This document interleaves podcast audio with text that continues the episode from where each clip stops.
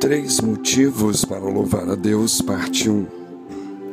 Do Senhor é a terra e a sua plenitude, o mundo e aqueles que nele habitam, porque ele afundou sobre os mares e afirmou sobre os rios. Salmo 24, 1 e 2. O Salmo 24 foi composto por Davi assim que o terreno para o templo sagrado foi comprado.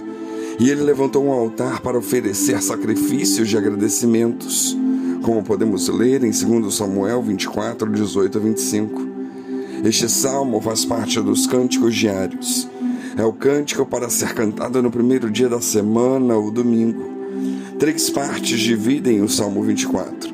A primeira fala da obra da criação e reforça que tudo pertence a Ele.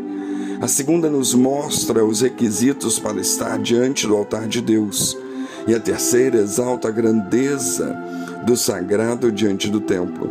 Assim encontramos no Salmo 24 três motivos para louvar a Deus. E o primeiro motivo é: tudo pertence a Deus. Davi fala que toda a criação pertence ao Criador.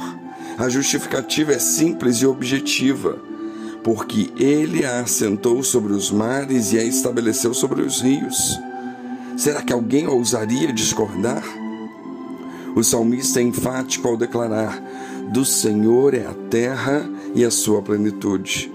O motivo é evidente: tudo pertence ao Senhor, porque tudo foi criado por Ele e por Ele tudo subsiste. Deus é o Criador e dono de todas as coisas. Nós nunca tivemos nada, não temos nada e nem teremos nada. Não trouxemos nada para este mundo e nem nada dele levaremos. Somos apenas mordomos de Deus, administradores de bens alheios. A terra, o mar, os rios, os astros, as riquezas minerais, os animais que voam, os que correm, os que rastejam, todos são de Deus.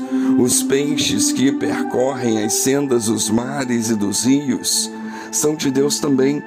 Os seres visíveis e invisíveis são de Deus. As galáxias, com suas estrelas colossais, são de Deus. Os homens de todas as raças e culturas são de Deus. O ouro e a prata pertencem a Deus. Não há um centímetro do universo que não seja dele. Tudo é de Deus. Ele é o Criador e o preservador. Ele é quem dá a todos vida, respiração e tudo mais. Deus é transcendente e também imanente. Ele está além do universo e não depende dele, mas também está presente no universo e o sustenta. Deus é o governador do universo. Ele criou as leis e as controla. Ele intervém na criação quando quer onde quer, como quer, e sempre para louvor da sua glória. Ele está sentado num alto e sublime trono e reage os destinos da história conforme o conselho da sua vontade. Porque dele, por meio dele e para ele são todas as coisas. A ele, pois, seja a glória agora e pelos séculos eternos. Quem é o Senhor de toda a terra? Quem afundou sobre os mares e afirmou sobre os rios? A resposta ecoa por toda a Bíblia, mas destacamos o que disse o apóstolo João.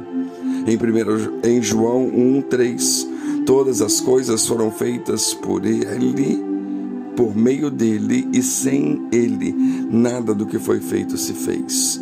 Cristo é o Senhor de toda a terra. Foi Ele quem fundou-a sobre os mares e afirmou sobre os rios.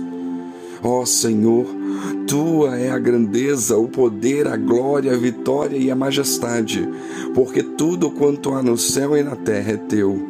Ó oh, Senhor, o reino é teu, tu te exaltaste como chefe sobre todos. Primeiras Crônicas 29, 11. Não podemos ignorar que o nosso Senhor Jesus é dono de tudo que existe e é o Senhor de todos os habitantes do universo. Tudo pertence a Ele, inclusive o nosso destino. Ele é o poder máximo e acima dele não há ninguém. Por isso devemos ter em nossa mente que quando clamamos a Deus, estamos clamando a um maior poder e a, uma, e a maior autoridade do universo. Nosso Deus é grande, o seu amor é eterno e por isso devemos louvá-lo, por isso devemos adorá-lo, e este é o primeiro motivo para louvarmos a Deus. Que Deus nos abençoe.